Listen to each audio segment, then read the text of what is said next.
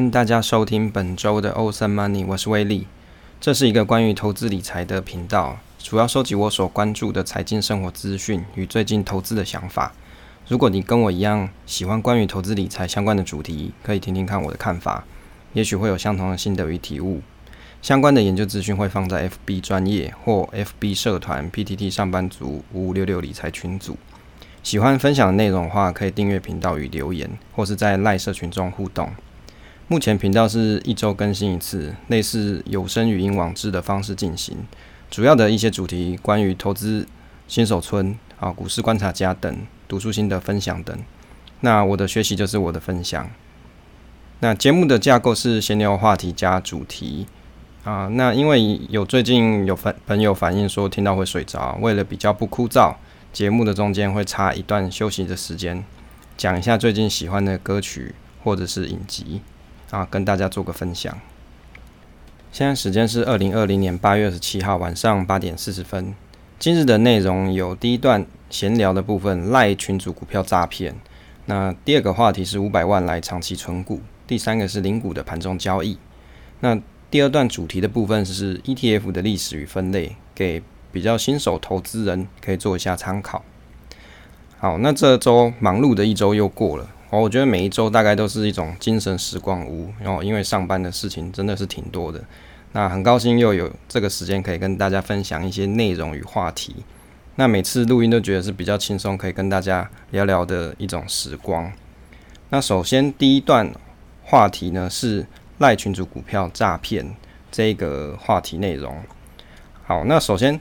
赖群主股票诈骗哦，这个有一则新闻是讲说，近期使用脸书的朋友就知道说，在下面有很多留言啊，会写说，请你加入分析师的这个赖群，那让你可以获得免费的指导。那他可以在几波获利之后，那会建议投资人去操作，比如说美股、港股。那有一个 PTT 的网友就在那个 PTT 上发文，就说：“诶，这个是诈骗吗？”那会提醒。会会来这边询问的，就是大概自己有一点起疑啦。那一般来说，这种赖群组的这种啊、连接啊，其实我在我的部落格上面也有看过人家贴过，不过我很快我就把它删了。那因为我觉得这种东西通常都怪怪的，因为没来由的就贴在那里，到底是要分享什么内容，其实我们也不太清楚。那而且通常这种东西，你加入进去之后，它可能是一些漂亮的女生的照片啊，然后引诱你可以去进去里面做一些操作跟买卖。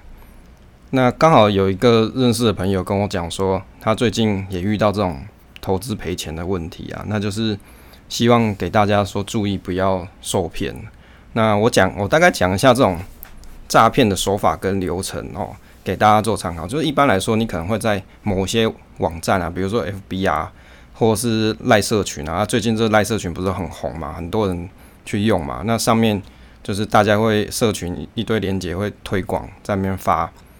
那一开始其实我都觉得这些推广社群的东西可能无伤大雅吧，就是大家自己有兴趣，然后开个社群，然后大家去邀请人进来说，诶，呃。来参加我的群组看看，也许我自己有些新新的分享。可是我后来想想，好像越想越不对劲。这个广发这个赖社群的这种连接啊，到底你进去，他会不会骗人投资哦？这个也是一种啊、一种可能的疑虑啦。好，一般这种诈骗的情况就是说，哦，他可能会邀请你，你可能会去点连接，然后进到某个聊天室哦赖的群组。那一开始他可能会让你。几波获利哦，就是说他告诉你一些台股的标的，让你去跟单。那跟单的话，你你可能跟了几次，你觉得诶、这个老师挺不错的哦，哦，蛮好的，让我这几波都有赚钱。那接着你就会卸下心防了嘛，你就认为他是真正的老师。好，所以常见的手法，第一个就是你会得到一个啊连接，那这个连接可能是随意看到，那就好奇点进去。接着呢，就是。老师或是美眉，他会推荐你一些标的，然后让你可能会赚到钱，然后初步建立信任感。再就是你觉得老师很准，那这就是权威性的建立。大概有这以上这个三个流程之后呢，他就会推荐你，所以你可能要换一个群组，进到我们另外一个，好，比如说那个获利群，让你可以去进到这个群之后，你要把旧的群退掉。那进到获利群之后，那他可能还是会推荐你一些。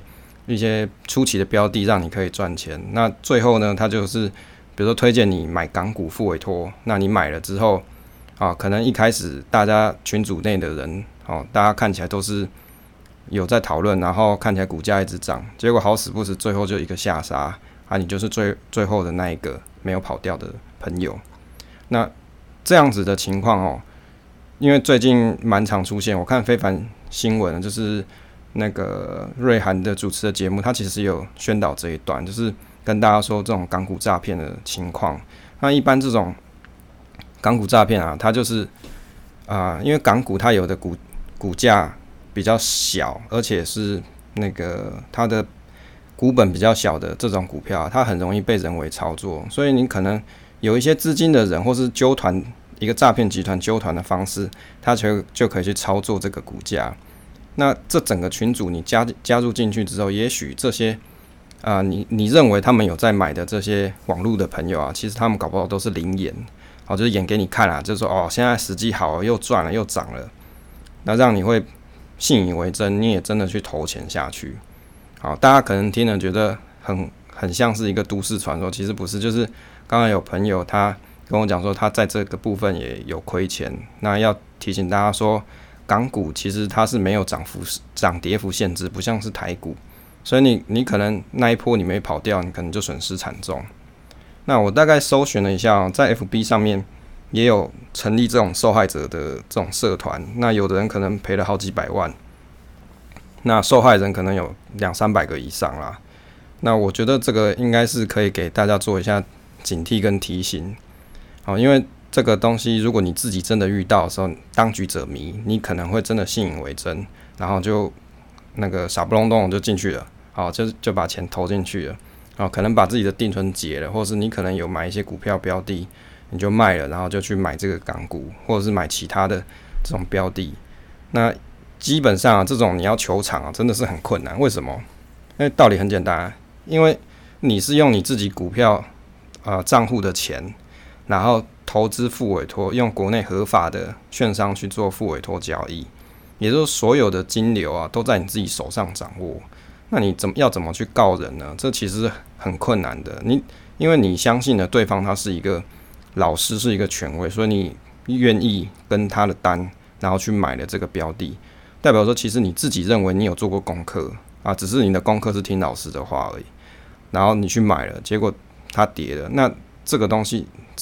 真的是蛮难求偿的，因为会扯不清啊。好，在股票交易市场里面，股票交易本来就是有风险，有赚有赔，所以你你有可，因为你没办法举证说是对方这一群人他使这个这股价掉下来，所以你很难举证。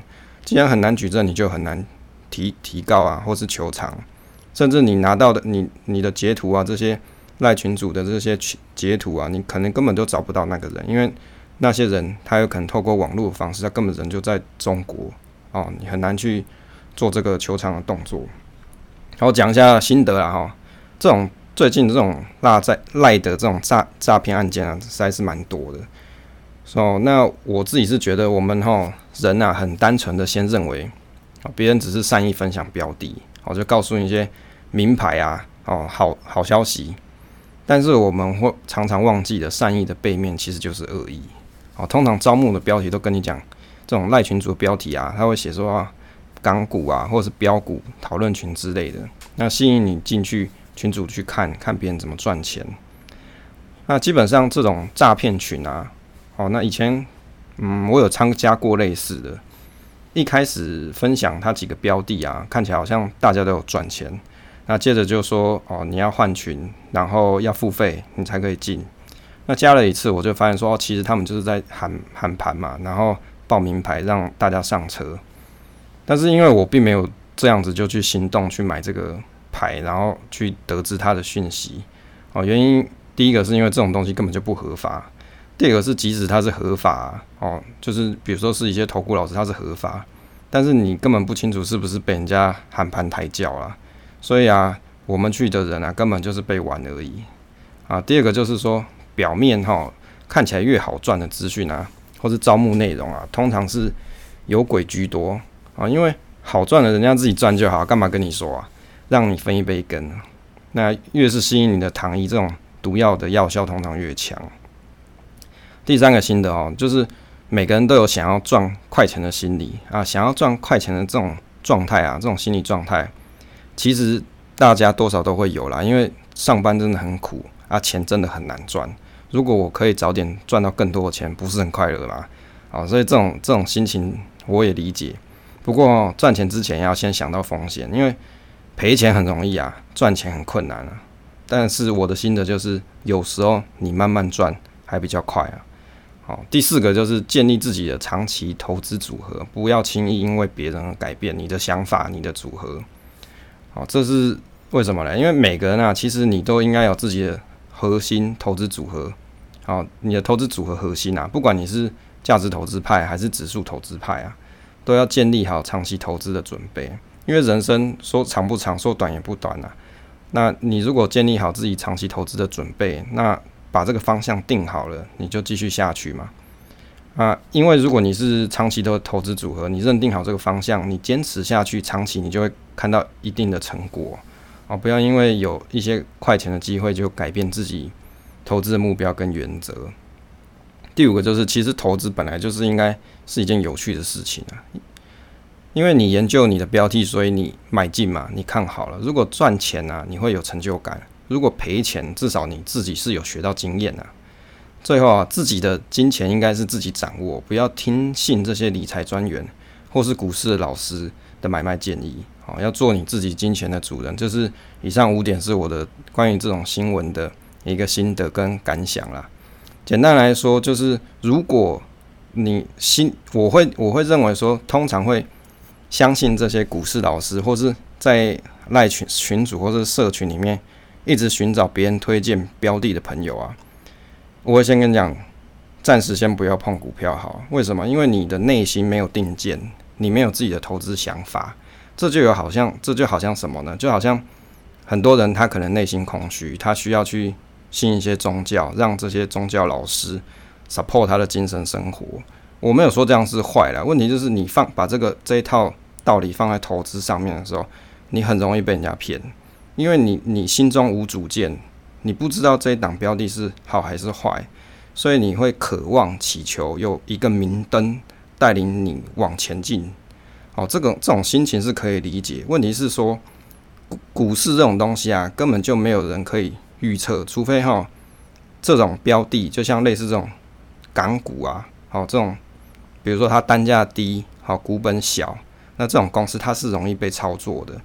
那股价既然容易被操作，你就蛮有可能会被别人当成一只肥羊。好，所以如果你真的要投资啊，比如说新手投资人，你不太懂投资的话，我会建议你选择啊，你如果要选择个股的话，你可以选择比如说股价啊，股价不一定高啦，但是股本一定要大的这种公司，它比较不容易被单一的，就是资金方去控制这个盘势，好，这个走势内容比较不容易被。被操作比较不容易被认为操作，你就比较不容易被吃豆腐。好，所以讲到底就是每个人自己的投资啊，还是要有一个核心的啊核心的价值观。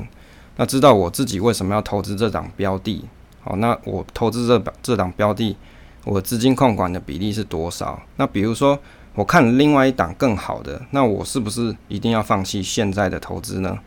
好，这个这几个问题大家可以想想，不一定是说我一定要改变自己的方式才是最好的方法，不一定。哦，你要有自己的核心内容和核心的投资价值观，你的投资的路才会更顺畅啊。然后不要听信这些专家，不要听信这些理财专员啊，因为那是你的钱，不是他们的钱，他们只想要赚你的钱。好，仅此而已啊，给大家做个分享。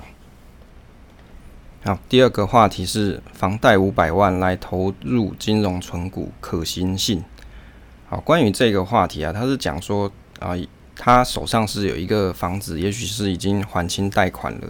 那还清贷款了之后，他想说利用手上这个房子去贷款个五百万来，那投入金融股啊，或或者是其其他的存股标的啦。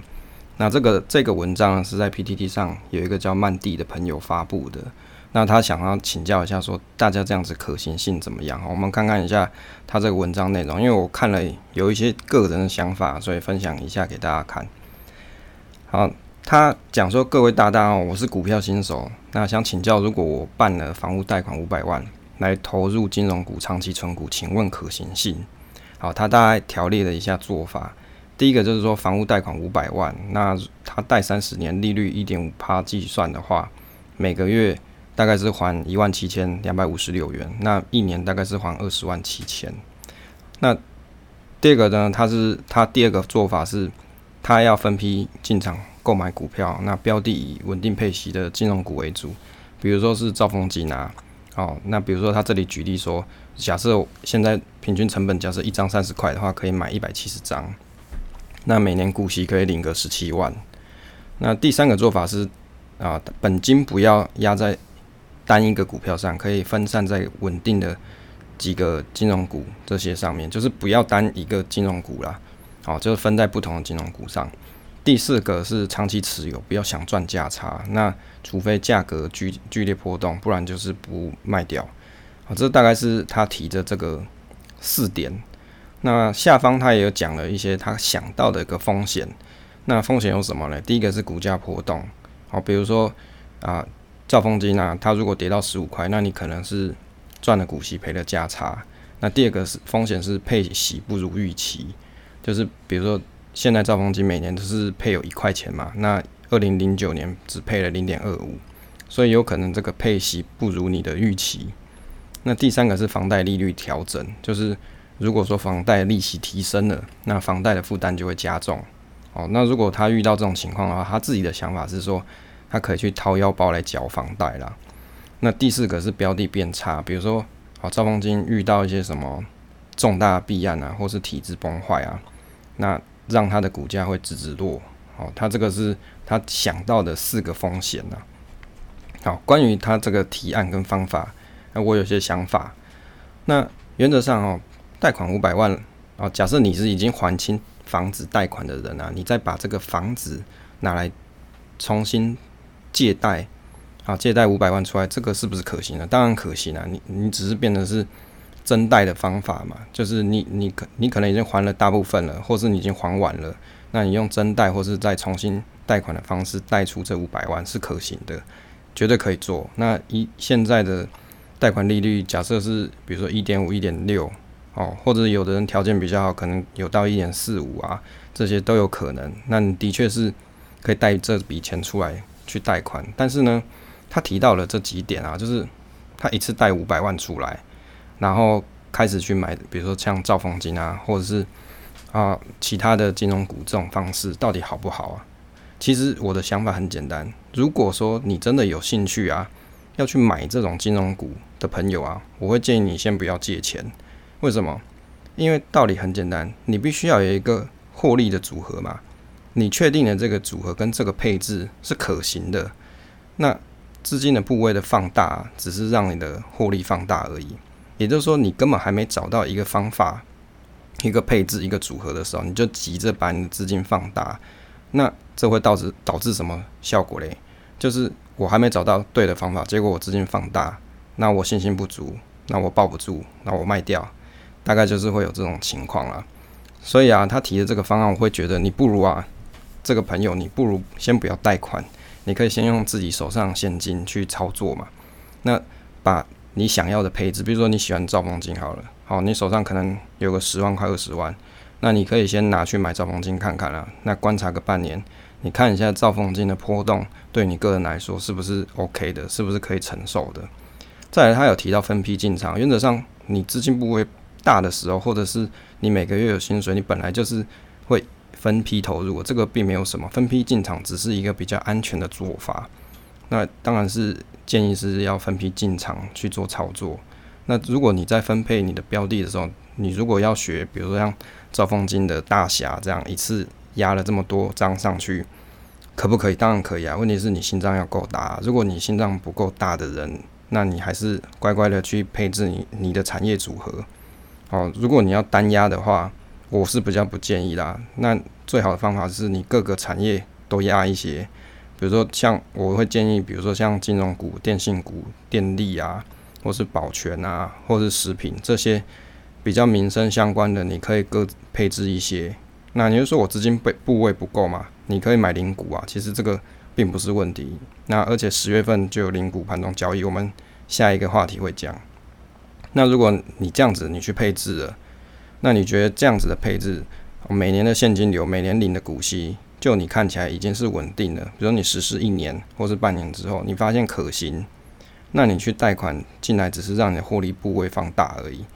所以啊，投资这种东西，并不是说我急着想办法搞了一堆钱，然后想办法利用这些钱去赚，不是。你是要先有一种获利的 pattern，一个获利的组合，你才利用这个组合。把你才才去找钱，让这个组合获利变大嘛？这就好像有些人创业，他可能就是这个这个行业这个模式不错，那他在找了更多资金，让他的事业更加蓬那个蓬勃发展是一样的道理。如果你都还不不了解这种投资组合是不是可行的时候，你就贸然的放大你的部位，其实重点不是你的钱，是你的心，你的心没有办法承受。这个就好像一个碗。哦，你能装的水就是只有这些，结果你灌了一堆水进去，水只会流掉，不会留住。所以一定要先有自己的投资想法跟你的核心的投资组合。哦，最好是不要先借钱啊，因为我觉得借钱是有时间压力的，你是要还贷款的。哦，这个是一个想法跟参考。那单押金融股，我当然是觉得风险比较高啦。你可以也买一些 ETF 去看看。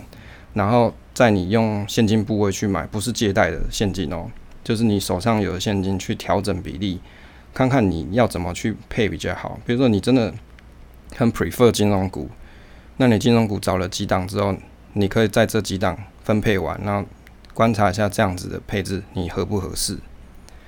啊，另外就是他说不要想要赚价差啦，长期持有啊，除非价格剧烈波动，否则绝不卖掉。我觉得这一句话啊，其实蛮有问题的，因为他写说，除非价格剧烈波动，否则绝不卖掉。哦，我我自己是觉得，价格如果剧烈波动，像今年三月十九号啊，兆丰金跌到二十六点四元了。我们现在兆丰金的价格是三十二点四五块啊，等于是说有六点零五元的价差。假设如他的范例所说，他买了一百七十张兆丰金，哦，一次买入，那这样等于是他那一天。所面临到的资产的亏损啊，大概就会是一百零二万哦，八千五百块。所以你要想想看，你的心里有没有办法去预期哦这样子剧烈的波动啊？如果你可以，你可以承受这样子的波动，那我就真的相信你，你是不想赚价差，绝对不卖掉。因为人啊，通常只有在像这种啊行情比较好的时候。像现在一一万一万两千点嘛，好，甚至前阵子到一万三千点，就是这个行情好的时候，你就会想到说，哎，我要怎么再来投资？可是呢，等到大跌的空头的时候，大家都是我 OK，你你先买啊，因为这个是人性，我我没有说这个不好，因为这只是单纯的人性。所以如果说当你的资金部位亏了这么多钱的时候，这种到百万等级的，你还抱得住吗？你会不会就吓死了？可能就是，我就想说。啊，现在不卖不行了，一定要跑。好，这个这种心情，你现在应该想不到，因为等到那个时间点，你看到了账面的获利啊，你你账面不是获利是亏损的时候，那个心情压力是很大。尤其你又是借款的方式，你每每年还是要还贷款啊，就代表说这种心情的负担会比起你是现股的投资人啊，没有借钱的这种现股投资人，心情压力来得更大。好，这种。以上呢，这就是一些我的心得跟想法啦。那他其他提到的风险，比如说股价的波动啊，或是配息不如预期啊，不然就是这个房屋的这个利息上涨，或是标的变差，其实这些都没有办法预期哦。这个我们人不是神，我没有办法说去预期到说这么多细节到底是会不会真的变差或是变好。但是就现况来说啦。房贷利率，我认为短期的几年应该还是不不太会调，因为现在的现金部位太呃，现在的市面上的现金流实在是太多了，所以这个利率可能还是会 keep 在蛮低的一个准位，好，就是变成说鼓励大家买房啦。那讲个有趣的小事情，就是最近骑车在附近看到的建案啊，它上面建案的 slogan，它的标题是写说 Your Collection。好，意思就是说你的收藏品啊，就是鼓励这些有钱人，你赶快来买这些建案吧，这些都是你的收藏品啊。所以这种房贷利率，我认为短期还不太会容易调整。那至于赵凤金它的体质会不会变差，我认为是要差也差不到哪里啊，毕竟这是这是国家的官股嘛，所以它能够差到哪里去？即使它体质变坏了，大概还是会有政府去 cover 它，也就是全民买单啦。所以当然你在投资之前有这些风险意识，我觉得是好的，但是问题是在于人性，你没有办法去预测到时候大跌的时候，你心里的那时候承受的压力到底会是怎么样。对啊，如果你你可以想到这种情况的时候，那你再决定你要做这个决策会是比较好的。好，以上就是关于这个话题的分享。第三个话题呢是零股的盘中交易哦。为什么我会去看这个东西呢？原因是因为其实我还蛮期待这个零股盘中交易的。这个大概是会在今年的十月份上市啊，也就是说这个实施方案在十月的时候，大家就会在你的。券商的软体里面就可以开始操作了啊！这个其实我从去年就期待到现在，因为现有的这种零股买卖啊，实在是太不方便了。因为你一定要在一点半那时候去挂嘛，那挂了啊，而且通常的价格都是挂的比较差哦，你才比较啊，比如说你挂个价价格，你可能要多一个 tick 或是两个 tick，好，你才可能买到哦。如果有朋友不太知道那个 tick 啊，就是只说这个股价。你要加多少价差上去啊？那比如说有的股票它可能是一个 tick 是零点五块，那你可能就要加个一个 tick 或两个 tick 才买得到你要买的标的。那甚至像台积电，有时候它行情比较好的时候，你可能加三个 tick 或四个 tick，你可能都还买不到。所以这种啊盘后，因为盘后交易它流动性就比较差嘛，所以如果以后可以改到盘中交易的话，我是觉得还蛮不错的。像美股的部分，其实他们一直都是一股一股买卖的，没有像台湾是要一千股然后为一张。好，所以如果说这种方案实施了以后，在零股的买卖流通性上就会大幅的改善。我认为这是蛮好的一个方法。好吧，我们看一下说这个零股盘中交易它有哪些内容。那第一个呢，它的缘由啊，就是现在我们的目前的盘后零股交易是下午的一点四十分到两点半左右。那因为零股的盘盘中交易量啊，其实平均起来只有占大盘的零点一一趴，其实不是很多啦。那为什么它要改成盘股盘中零股交易？不干脆把我们的单位从一千啊一千股为一张，改成一股一股呢？就像老美那样子呢？为什么？因为系统的调整的成本跟风险，就是如果它整个证券交易所它要改这种东西的话，就是系统的调整的幅度比较大，那有可能。委托单变多的时候，这种系统的负担会变重。那另外就是从业人员跟投资投资人的纠纷，因为这个数量的问题啊，有可能会下错单。比方比如说你只是想要下一百股，结果变成一百张，哦，这 这个这个问题，嗯、有可能有可能会导致这种单位上面换算，就是有的投资人他还以为是张，或是有人投资人不晓得现在这个单位到底是什么。啊，所以为了避免这些纠纷啊，那目前是改成就是盘中零股交易这样。那这样子修改还有什么效益哦？第一个就是降低门槛，那可以让大家长期参与这个股市，那让小额的投资人也可以轻松做股东。哦，这个这个东西我大概讲一下，就像好像最近不是上市这个零零八七八嘛？哦，这个名字真是悲七悲，哈哈，八八七八。意思是说，它这一张只有一万五，对大家来说这个吸引力就很高，大家会觉得它便宜。结果，哦，或者是比如说你会去看像零零六九或零零八五零这些，你会觉得它单位可能就只有二十几块一张，两万块很便宜。可是你会觉得零零五零哦，干好贵哦，这个东西要一张可能要十万，你会觉得它很贵。其实它的真实的价格含义，并不是用贵跟便宜来讲啊，应该是说它的。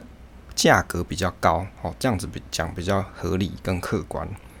好，所以也就是说，这种零股交易上市之后，它等于是说你可以买一股一股买嘛，所以你付出去的钱就比较少，你要付出的每一次的价格会小很多，所以可以让这些小股东们啊，就是呃小小额投资人，你有机会去买一些你平常不会买的标的，比如说你喜欢零零五零。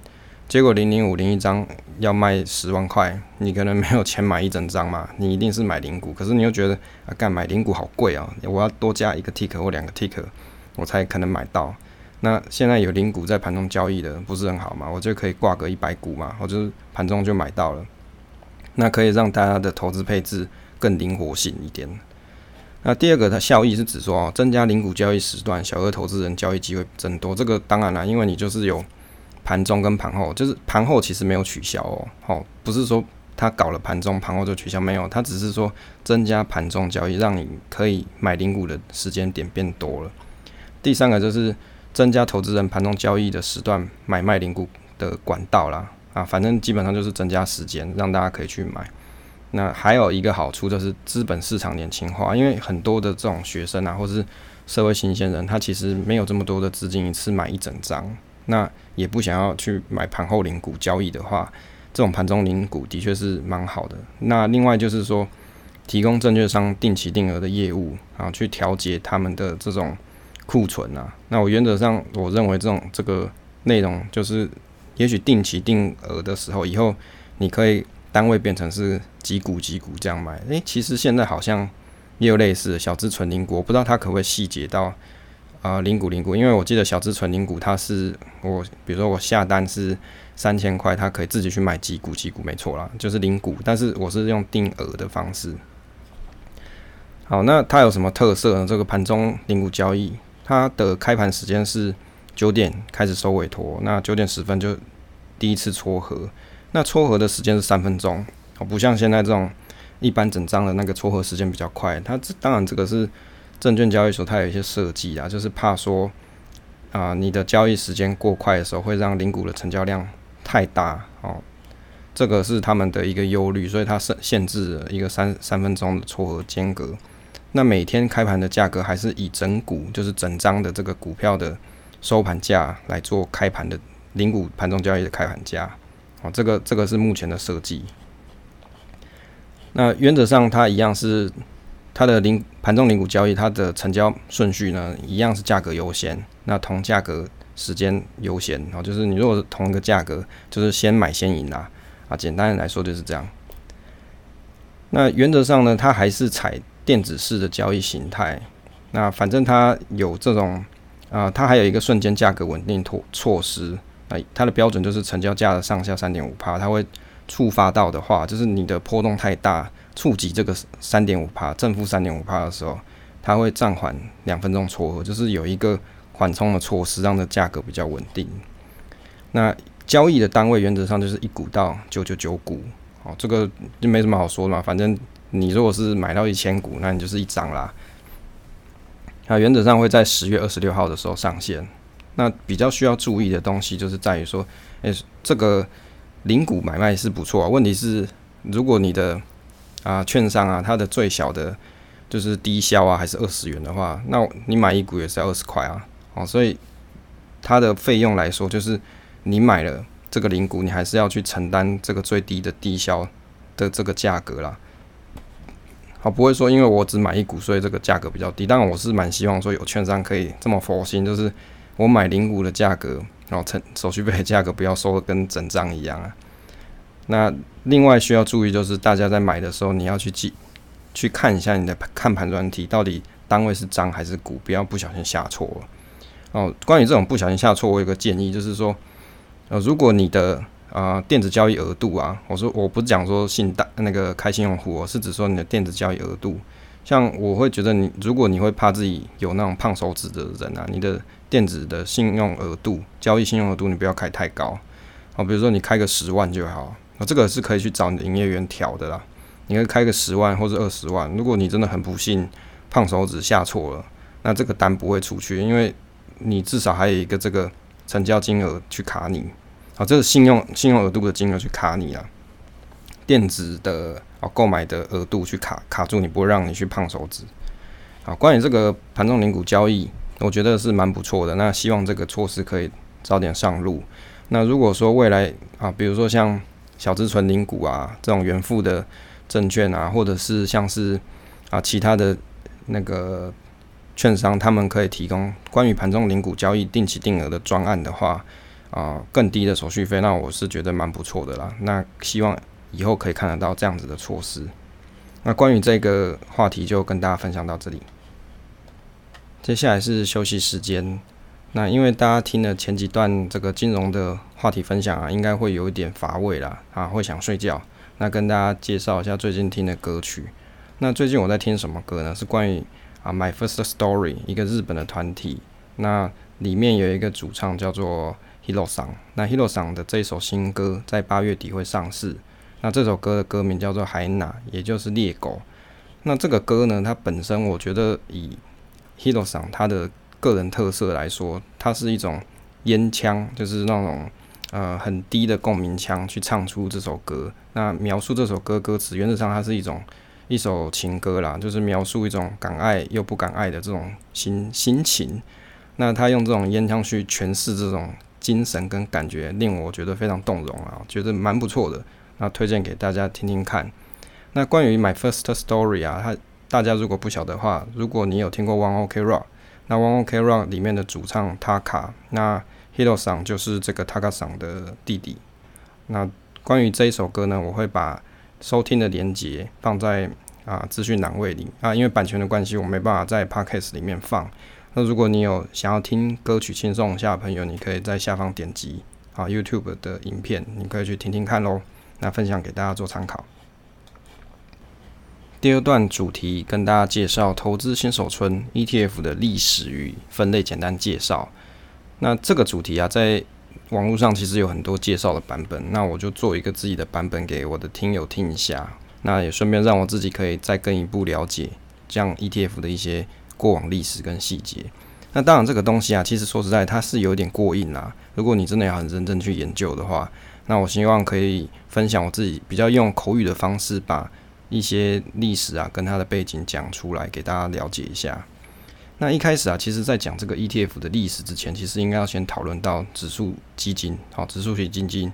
那指数型基金它就是英文叫做 index fund。指数型基金的定义啊，通常是指说我去选了一个指数，那按照这个指数内的成分股，依据定义好的比例去购买标的。也就是说，这个指数内啊，规划好了哪些标的啊，我就照这个比例，好，用资那个基金里面的资金去按比例去买这些标的。啊，大概指数基金啊，就是讲它内容，好，核心大概就是这样。那关于指数基金的这个简史哦，它怎么来的？哦，指数基金它基本上就是 ETF 的前身啊。那一开始在一九六零年的时候，就是有芝加哥大学的学生去提出了指数基金的理论模型。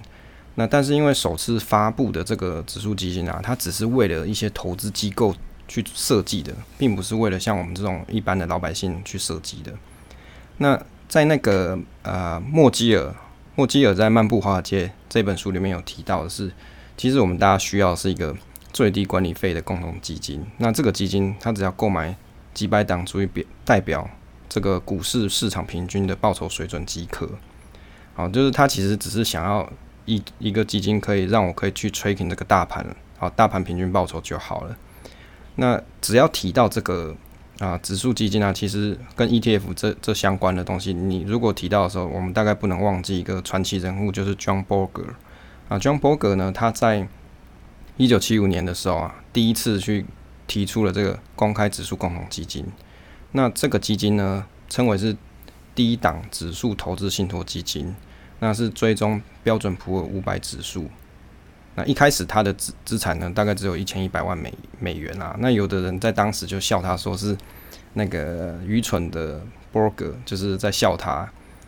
不过在二零一九年他去世的时候，这个基金啊，先锋五百指数基金，它其实资产已经到了四千四百一十亿美元。如果大家对 John Bogle 啊蛮有兴趣的朋友，你可以在图书馆去借一本书，叫做啊 Stay Course 啊，就是坚持不懈这本书，可以去读一下。Vanguard 的这个基金公司，它的一些历史故事。那我觉得这本书我翻过，不过啊、其实里面有些内容啊是蛮复杂的，所以我都挑重点看。当然，如果你对这个公基金公司的一些历史很有兴趣的，你可以好好阅读一下。那但是呢，刚刚提到其实都是指数基金啊。那真正像 ETF 这种尝试啊，ETF 这种方式买卖，就是在证券交易所里面。你可以类似类似像买股票这种方式去买这种指数基金的这种模式，就变成 ETF 了。那像这种的尝试啊，一一开始是在一九八九年，那是标准普尔五百指数推出。不过比较不幸的是，即使当时有很多投资者有兴趣想要去买，但是因为当当年的芝加哥的联邦法院裁定，这个基金就好像期货的合约一样运作，所以必须要运作在期货交易所进行，并还不是真正的 ETF。那一直到了一九九零年的时候，多伦多的证券交易所啊，它发起一个叫做多伦多三十五指数，那一档呢叫做 TIPS 三十五，就是多伦多三十五指数，它就是全球第一档的 ETF。那三年之后，这个道富环球投资公司，它就发表了。啊，在一九九三年发表了 SP 五百啊，也就是有人称作 Spider 哦，它非常受欢迎。那到目前还是最活跃的 ETF 至至今。那一直到现在，世界各地啊，有了三百多档这个基金公司去推出七千多档的 ETF，在这个六十几个国家上面。其实这种交易所买卖的这种指数基金，它本来就是一种啊、一种方式啊一种包装，让这个。投资策略有机会可以让一般的投资人也去买到哦。从以前是只有机构投资人才可以享有的低费率啊，普及到了一般投资人。这个对投资基金投资人来说啊，它其实就是一个很好的事情。好，那这个是关于这个指数基金是什么？第一第一段。那第二段呢，是指说啊，什么是 ETF？好，刚才有大概简略的提到 ETF 它的。英文全名叫做 Exchange Trade Funds，简称为 ETF。那也就是在股票市场中可以去交易的指数基金。投资人可以在公开公开的股票市场买卖交易。那跟基金有什么最大差异？就在于说它成本低廉。那你在公开市场就可以买到。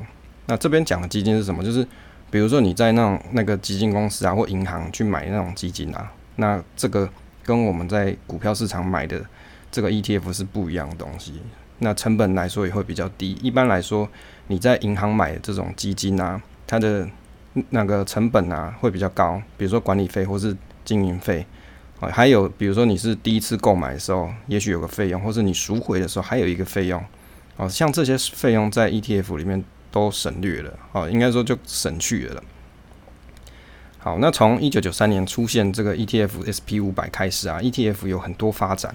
从早期只有市值型加权基金，啊，只有市值型加权的这种 ETF，到现在是琳琅满目的 ETF 项目。不论是你是啊市场空头啊多头，或是一些特殊的交易策略啊，其实这些都有对应的 ETF 可以投资。这个架构啊越来越多元。不过我常常看到有些朋友会误解啊，就以为是你买 ETF 就一定是被动投资啊。事实上，被动投资的 ETF 啊，只是这个 ETF 这个大集合里面的一部分，并不能代表全部哦。所以你不要听到 ETF 就想到说哦啊，这个是被动投资，不是不是这样看的。那事实上也有主动式的 ETF 哦，还有其他不同的形态的 ETF。那只是说它是不是采被动式的追踪管理，或者是那个不同的类型，它有不同的指数编制的方式不一样。好，这边第三段跟大家讲一下。ETF 指数的分类，哦，大概有几种。第一个是目前市面上 ETF 大概可以分成五类。那这个分类是在台湾指数公司里面去啊啊更正这个分类，我是查证券交易所他们有做这种方面的介绍的文宣啊。它分成了五类，第一个是市场指数，第二个是主题型指数，第三个商品指数，第四个是策略指数，第五个是主动式指数。哦，有好多种指数。大家可能听得有点糊了，没关系，等下就一一的讲一下。那我们如果在台湾指数公司啊，如果你点到台湾指数公司的那个网页里面，其实你也可以看到全部指数列表。那在这个全全部指数列表里面，你就可以看到不同的指数类型，对应不同的指数名称。好，就是比如说大家常常听到什么零零五零啊、零零五六啊、好零零六九这些，你都可以在。台湾指数公司里面看得到，为什么？因为就是他们家的产品嘛。哦，指数是他们发出来的，只是说一些投信单位啊，或是银行单位、金控单位，他们去跟他们签了约，拿这个指数真正的做成哦，在市场里面买卖这些组合，照比例，照这个指数的比例去买，好，变成了真正的一档 ETF。好，所以空有指数不是不行的，你还是得要真正的在市场里面去把这个。指数里面的组合买到位，那才是一档真正的 ETF。那大概有分成几个类型，第一个刚才提了五个嘛，那现在就是从一个一个讲。第一个是市场指数 ETF，那它的定义就是指说以市值或是流动性为筛选成分啊，那去追踪模拟复制标的的指数的表现。常见的就是第一种区域型的股票指数，追踪不同国家，比如说台湾啊、美国啊、全球或是新兴市场。比如说常见的有零零五零啊，哦，台湾的嘛。那美国的像 VTI，那全球是有 VT，那它是一个区域型的股票指数。那第二种是指产业型的股票指数，比如说像是啊特定产业，像电子业啊、化工业、零售、金融等等。那像零售，诶、像金融的部分，在台湾来说有零零五五。啊，第三个呢是固定收益的商品，哦，这样这种的通常都是像公债啊、公司债、抗通膨债券、抗通膨债券这个在美国才有，好，在台湾没有，好，或者是瑞纸啊这些。那比较常见的在台湾看得到的，像零零六九六 B 啊这种美债的 ETF。那在美国的话，你可以看得到 TOT，它也是那个债券类型。第四个是货币指数，就是追踪一篮子的货币。那 ETF 的投资组合主要是由汇率的期货所组成，比如说美元指数、欧洲指数、新兴货国家货币指数等。好，所以关于这种市场指数，其实它有细分成四种。那大家可以参考一下。如果你听 Podcast 记不起来没关系，到时候这个网页诶、这个内容会放在网志上面，大家可以点来看。好，那第二种。指数呢？指数类型是指主题型的指数 ETF。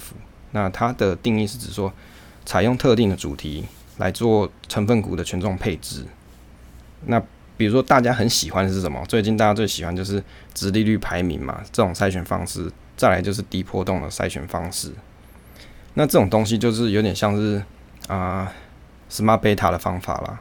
那它里面可以细分一下，第一个是特定题材的指数啊，特定题材。就是指说它是特定产业为主轴的筛选方式，比如说最近很红的像元大五 G 系列啊，这种 ETF 什么硬五 G 好几种，我还没研究。那或者是国外有一些能源公公司这种 ETF。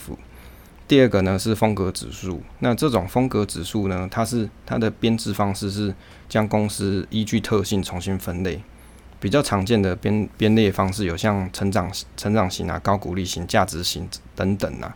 那在台湾来说，你可以。像现在零零八七八或是零零五六，大概就是这种风格指数。第三种呢是公司基本面指数，比如说追踪公司的治理啊，或是 ESG 的表现，那决定这个成分股的权重啊是大概要怎么配置。那以台股来说，你可以看到像零零六九二，好，这个台湾公司治理啊富邦推出的，或是零零八五零 ESG 的远大 ESG，那这种就是关于基本面指数。那像这种基本面指数的这种 ETF，它好处就是它增加了这些因子去筛选公司，那也许可能可以降低公司在经营上面的一些风险。哦，这个大概就是这种指数的一种特色。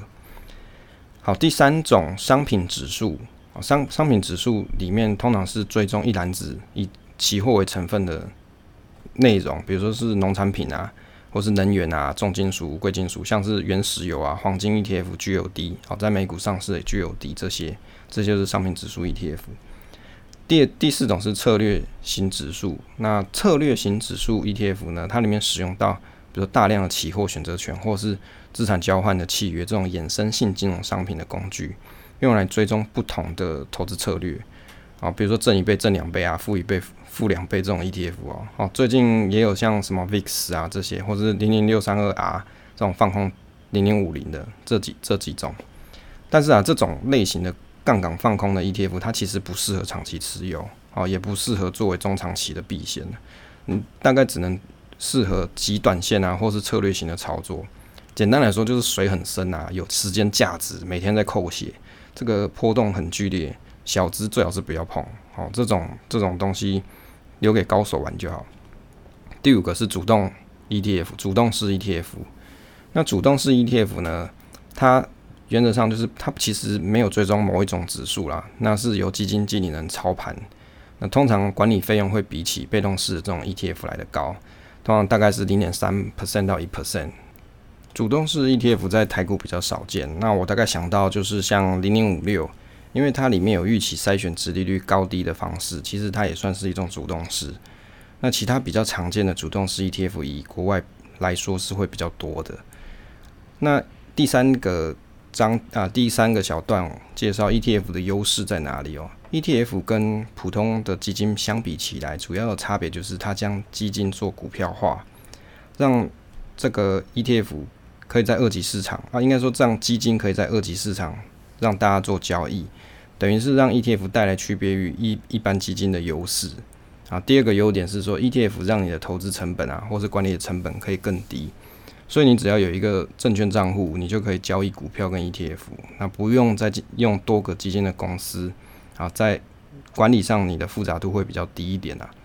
那第三个优点就是比起一般基金呢，还需要赎回的时间，但是因为 ETF 你在证券交易市场上面，你公开市场去交易啊，你的时间是很快嘛，你你你等于是卖掉了 T 加二时间，你就可以拿到了。好，所以 ETF 在公开市场交易，它流动性会更高。那第四个优点是，比起选个股，那标的更为分分散啊，降低你的投资风险风险。也就是说，像小资你看不准个股的朋友啊，那你就买这种广泛型的 ETF，一次买好几个标的作为你的投资，其实也算是一个蛮好的方法啦，因为等于是你的风险分散了嘛。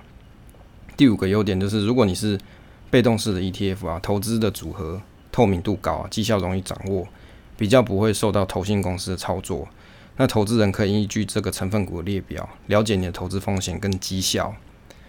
好，这个就是它的好处啦。比如说你买零零五零，那这个绩效基本上就是跟大盘差不多。好，那这个也没有什么可以让投信公司他去做操作的地方。但是像类似像零零五六这种，它是有选，等于是预期去选股票这种情况，那它的绩效好坏。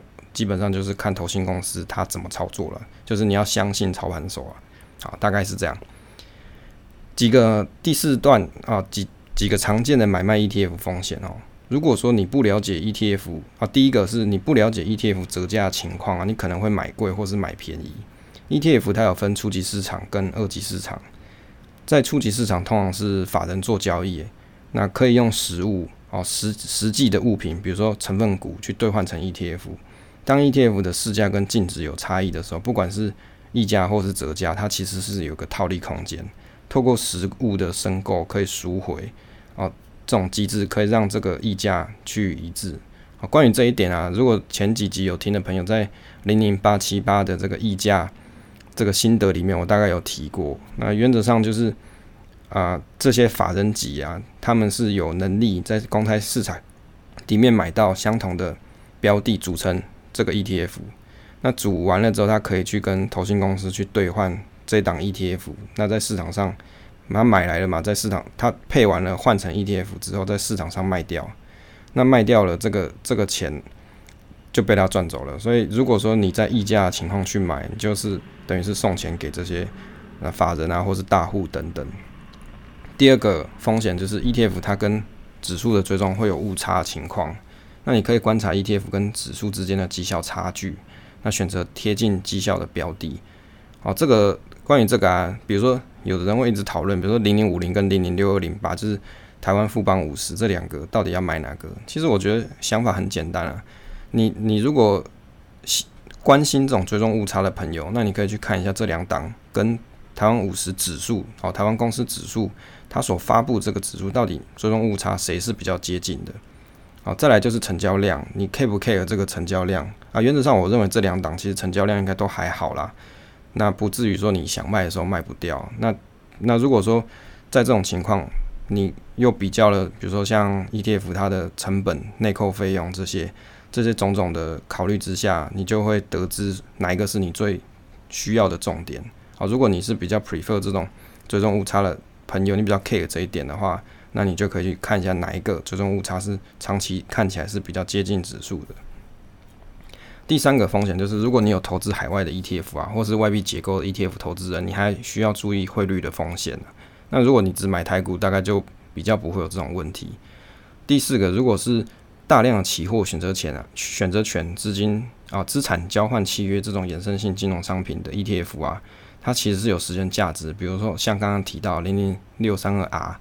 像 VIX 这些。所以如果你在没有研究清楚之前啊，你千万不要去做购买。不是所有叫做 ETF 的都是啊、好东西，或者是容易入手的东西哦。啊，应该更正刚才讲，工具其实没有好坏，就看你怎么用。那你不会用的情况，你硬要用，那赔钱就是正常的而已啊，就刚好而已啦。那以个人的观点来说啦，啊，我的现在是讲我的观点啦。如果如果以现在目前发行的这些 ETF 的种类来参考，比较适合一般人去选的，其实是像这种市场指数 ETF 啊，或者是主题型的指数 ETF，比如说公司基本面指数。啊，这种比如说像台湾公司治理啊，或是 ESG 类型的这一种啊，它可能在某方面是降低了这个公司经营的风险。那如果你对特别风格有需求的朋友，你再去参考主题型指数 ETF 的风格指数，啊，讲的其实很复杂。如果用白话来说哦，如果你希望跟着这个区域市场一起取得市场平均报酬的投资人，那你就选择市场指数 ETF 就好啊，这样就是随着市场一起波动。那如果你在投资机会中啊，希望增加一些筛选标准，比如说像刚才提的这种公司治理，或者是公司永续表现这种降低公司经营风险的参数，那你就考你就可以考虑主题型的指数 ETF。